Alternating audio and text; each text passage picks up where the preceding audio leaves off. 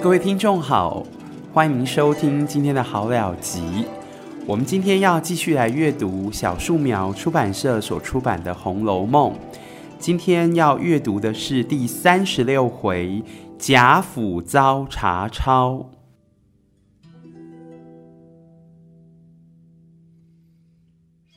那么这一回的重点呢，提到贾政呢在呃宴请了一些亲朋好友到家里来吃饭啊。那么大家呢正吃得高兴的时候，忽然呢看见锦衣卫带着一群的手下啊，一群的官兵闯了进来，把前门跟后门呢都堵得死死的。这时候西平王就下了皇帝的圣旨啊。这圣旨是怎么说的呢？啊，这圣旨说啊。假设一世零落，辜负正恩，革去世职，钦此啊。那么听完了这个呃皇帝呢所下的圣旨之后呢，啊王熙凤呢马上就昏倒在地。为什么呃凤姐会立刻昏倒在地呢？原来在查抄的过程中啊，从贾琏的房里头呢，竟然查出了一箱又一箱的啊。王熙凤过去放高利贷的证据啊，有这些高利贷的借券啊。后来呢，呃，贾琏跟贾赦呢也一起呢都被带走了。而这一次呢，为什么荣国府跟宁国府呢会被查抄啊？原因是呢，啊，这个贾珍啊，他引诱了一些世家子弟去赌博，而且呢还逼死了善良的老百姓。啊，所以才引来了呃这个皇帝呢的气愤啊，觉得呃我让你们家呢呃能够世袭官职，结果呢你们没有好好的做一个好官啊，照顾百姓啊，就去欺负老百姓啊，等于是辜负了皇帝的恩情啊，所以皇帝呢才会使出杀手锏。而这时候贾母听到家里被抄了，立刻呢昏死了过去。那么好在呢，第二天呢，啊，王爷府的人呐，又来向贾政呢传了一个口谕，告诉贾政说呢，这贾赦的财产呢虽然充公了，可是其他人的财产呢都可以退还，而且你呢还是可以继续担任原来的官职。那不久呢，贾琏也被放了回来，而这时候呢，凤姐因为。呃，放高利贷的事情，呃，被发现之后，他整个人呢，呃，就呃，因为愧疚的关系哦，所以整个人呢就生病了啊，病恹恹的。当贾琏一回来呢，平儿呢就赶紧呢找大夫来替凤姐看病，结果贾琏却怎么说呢？他说：“我的命都不保了，我还管他呢啊。”那接着呢，呃，贾政呢也去拜见了北静王跟西平王，希望呢他们能够帮帮忙，能够让这个贾赦跟贾珍啊，能够呃平安的度过这一次的难关。所以贾政呢就拿出了一部分的钱哦，他去变卖了一部分的田地啊，把得到的呃这千两的黄金呢去疏通人脉。但是在这个时候呢，贾政却发现家里的账簿里头呢，早已经入不敷出了啊！这个金钱的部分呢，啊，已经是跟过去比起来呢，少得非常的多啊。那又过了几天呢，圣旨又下来了啊。这个圣旨下来呢，已经确定了贾赦跟贾珍呢，真的是罪名属实啊，两个人都必须要被革去职位，而且要被发配到边疆去啊。这贾母呢，听到之后，就把她的丫鬟鸳鸯叫过来啊。她告诉鸳鸯说呢：“你把我过去的积蓄拿出来吧。”啊，那鸳鸯呢，把贾母的积蓄拿了出来。贾母把她的积蓄呢，给了贾赦跟贾珍啊，让他们呢可以呃带着这些钱啊到边疆去使用。而且呢，呃，贾母呢还拿出了五百两出来交给贾政。为什么要给贾政五百两呢？因为要让贾政呢护送林黛玉啊、林妹妹的灵柩回到扬州去。而这时候呢，凤姐呢啊、一样是继续的病恹恹的。她看到贾母来看她，而且贾母呢竟然也没有责怪她放高利贷的事情，她的心里头呢才好过了一些。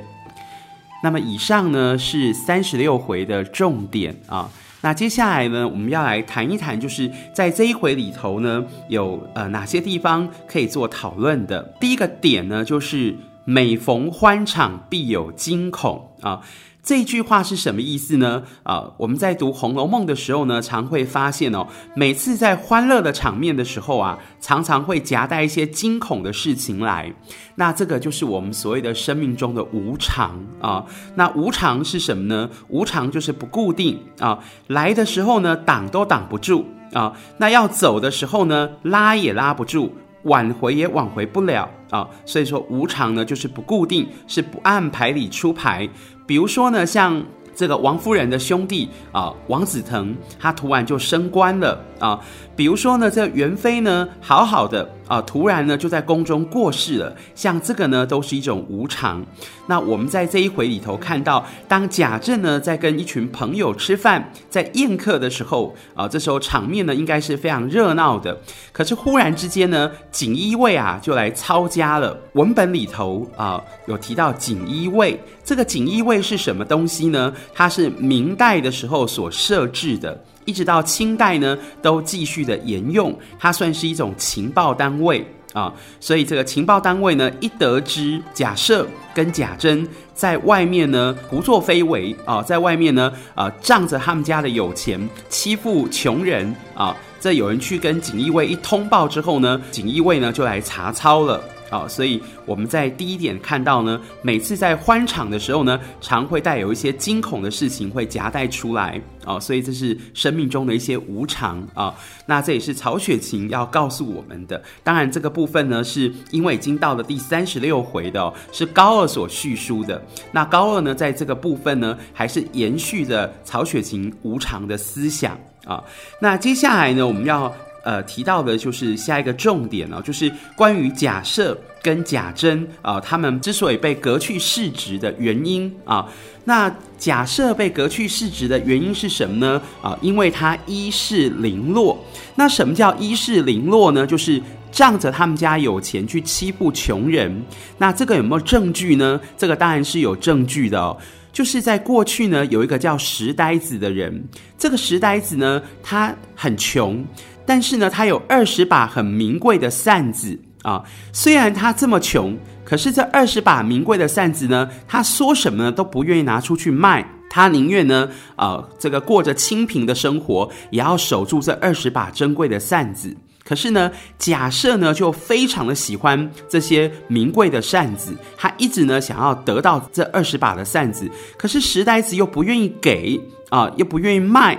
这时候怎么办呢？啊？有一个叫贾雨村的人，这个人呢，他曾经是林黛玉的家教老师，后来呢，因为帮着林如海哦，就是林黛玉的爸爸林如海，帮着林如海呢，把黛玉送到荣国府来依亲啊。那这个林黛玉的舅舅贾政就替贾雨村呢，呃，向朝廷呢说了几句的好话，让贾雨村呢又回复了官职。那等于呢，贾雨村呢就欠了呃荣国府一个人情。那既然如此呢，现在假设这么想要呃石呆子的扇子啊，所以贾雨村呢他就帮着假设呢去索要、去索讨。那么贾雨村是怎么做呢？他就给石呆子呢安了一个罪名，说他拖欠官银都不还啊。接着呢就把二十把扇子呢把它没收充公，而这二十把扇子呢就交到了。假设的手里，所以这也算是一种依着他们的势力去欺负穷人。那另外呢，就是贾珍啊，他教坏了很多世家子弟啊，就是一些达官显贵的孩子啊，他引诱他们呢去赌博啊，还有逼死良民，这个都是造成啊他们家被抄的原因。那再来呢，还有一点就是关于放高利贷，其实呢，在呃当时哦，在清代的时候。对于官宦人家来说，放高利贷呢是非法的，是不可以的。那什么叫放高利贷呢？放高利贷呢，简单的说就是地下钱庄啊。比如说呢，我借钱给人啊，那还的时候呢，就必须对方要连本带利啊。那连本带利呢，呃，这个利息呢是非常可怕的哦，滚的是非常可怕的。所以这算是一种重利盘剥。啊，大家可以说呢，这利息呢是每天都在涨的啊，所以向地下钱庄借借钱呢，这滚利息呢像滚雪球一样，是不能贸然这么做的啊。好，那我们在呃提到假设跟呃贾珍他们被抄，他们因为呃依势凌弱啊，引诱世家子弟赌博啊，再加上王熙凤放高利贷啊，在抄家的时候被发现了。从这几件事情上面呢，我们可以看到就是呃。为什么他们家马上、呃、会被抄家呢？这个到底可以追溯到什么样的原因呢？啊、可以追溯到就是元妃过世了啊、我们在前几回呢有提到，呃，元妃过世了。那么元妃过世了呢，等于是他们家的靠山就没有了。那没有这个靠山呢，当然这个墙倒就众人推，没有了靠山，没有元妃替贾家跟黄家搭了这一座桥梁。所以这很快的呢，贾家呢倒的时候呢，就像是呃骨牌效应一样哦，呃一个接着一个这样倒了下来啊。那接着呢又提到说，呃下一个重点啊，我们要谈到就是关于贾政，这个贾政呢为什么可以回复官职啊？他回复官职的原因是什么呢？为什么贾赦跟贾珍都被革去世职，而只有贾政可以回复官职呢？这个很重要的一点就是有个叫北静王的人，这个北静王呢，他出面去周旋。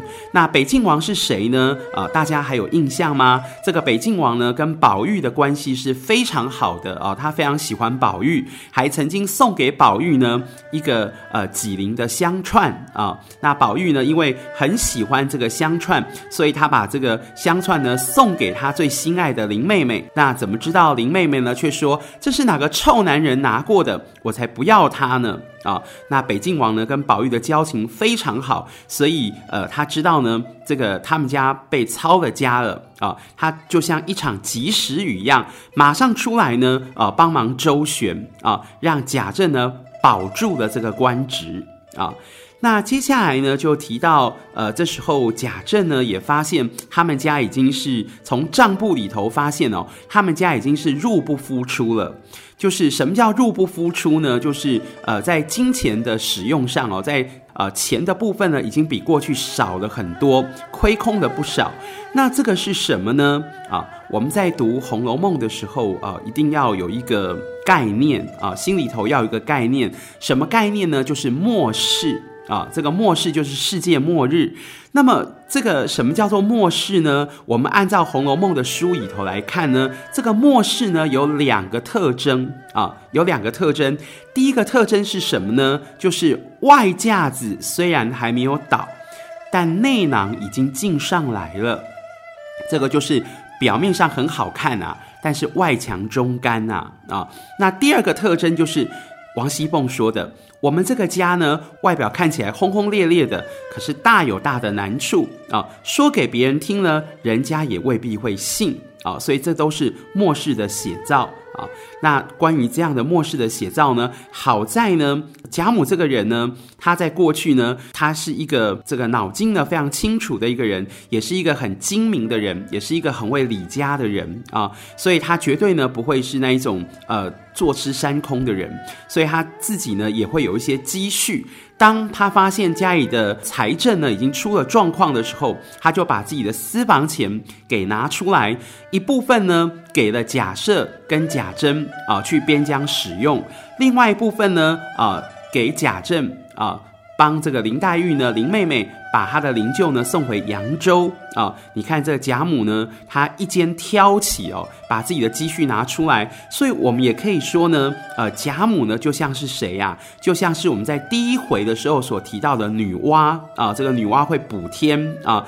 这个共工跟顓旭呢，把天撞破了一个洞啊，三十六计啊，走为上策。女娲来补天啊，不忍心老百姓受苦，而这个贾母也是，她把积蓄拿出来啊，然后呢，帮助这个贾赦、贾珍啊，能够到边疆去的时候还有钱可以用，然后让他的最疼爱的外孙女的灵柩可以回到扬州啊。所以这贾母呢，她具有女娲的特质啊，她是有承担的勇气的。那最后呢，我们要谈到一点让人家很悲伤的、很心酸的、很感叹的，就是我们看到王熙凤啊，这个凤姐，这个凤姐呢，她过去是一呼百诺啊，她讲一句话呢，啊，大家都唯唯诺诺的，马上会承应啊。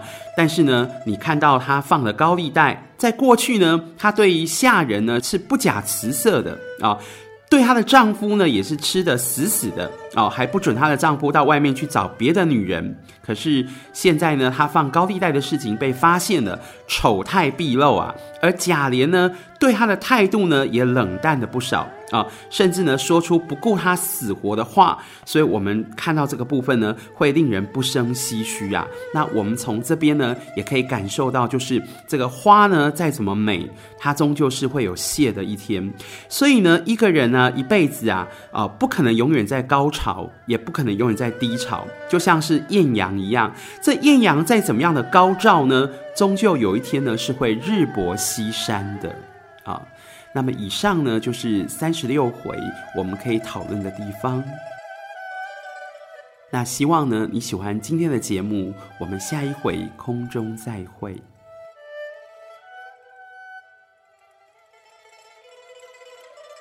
想听更多优质的好声音，记得下载声优 APP 哦。